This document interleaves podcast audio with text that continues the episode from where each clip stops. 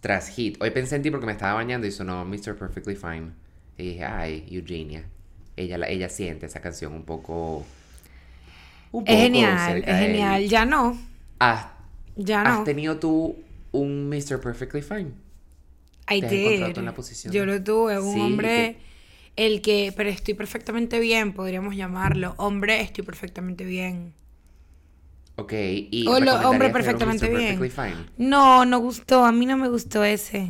No, no repetirías la experiencia, ¿no? Yo creo que yo tampoco, o sea, yo de las que he tenido digo, estoy bien, estoy muy bien, yo, te preocupes, yo estoy tranquilo, no... Mira, yo esta semana fui muy fuerte, fui muy valiente, porque pude haberme cogido un bicho que no, que, ay, esa gente que uno se coge como por ociosa, y no lo hice.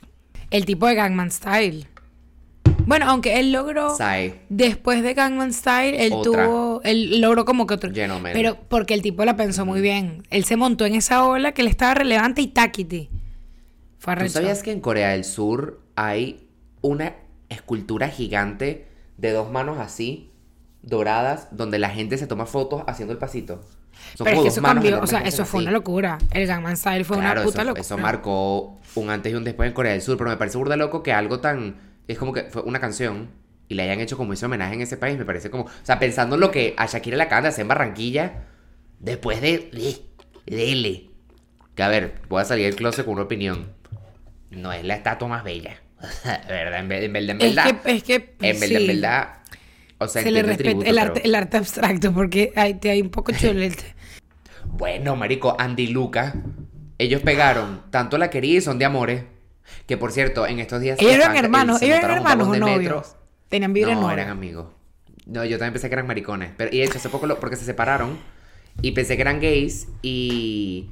De hecho, en una entrevista como que vi que ellos cuando eran jóvenes hacían como tríos con carajas y tal, que nunca fueron gays ni nada, cada quien tiene su tal. Y hace poco se montaron en un metro, marico, y empezaron a cantar. ¿Ellos Y yo decía, dos? Yo quiero estar en ese vagón con Andy Lucas, sí, men, aquí en Madrid creo que fue. Pero Bueno, no fue el no que voice que tú me mandaste. Eso fue otra gente. No, esa era, esa era, estaban cantando Andy Lucas, pero no eran Andy Lucas. era ¿Sabes quién me parece súper mal, ¿eh? arrecho? Que eso, que, que. O sea, una persona que me parece súper arrecho porque su, su vaina, su carrera musical me parece súper curiosa. La de Julieta Venegas. ¿Sabes qué otra cosa es un hit mundial número uno? Y no solo uno, vienen muchos. ¿Qué? El Patreon de Nimeladilles. ¿Y eso cuánto cuesta? Solo 5 dólares. ¿Y qué me lleva, qué me trae?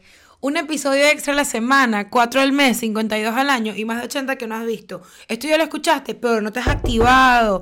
Tú dijiste, ¿qué canción? ¿Qué canción? ¿Qué artista? Es imposible, tan barato. Marico, tú puedes creerlo. imposible. Es demasiado barato, es ridículamente barato. Y tiene otros beneficios, o sea, tipo, si ustedes se presentan, ustedes como que No. otra persona, No, no, Usted- si se presentan en vivo, hay, hay hermanito, hermanito, sobrino, Que, sobrino, cierto, escúchame. Tique, tiquete, ropa. Tique.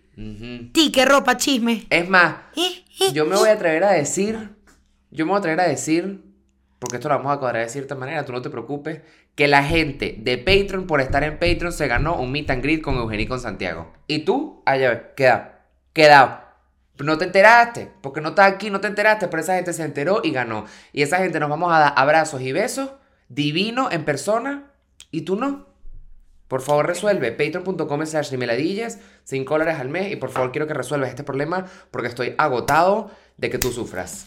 Pare de sufrir. Te quiero mucho. Nos vemos.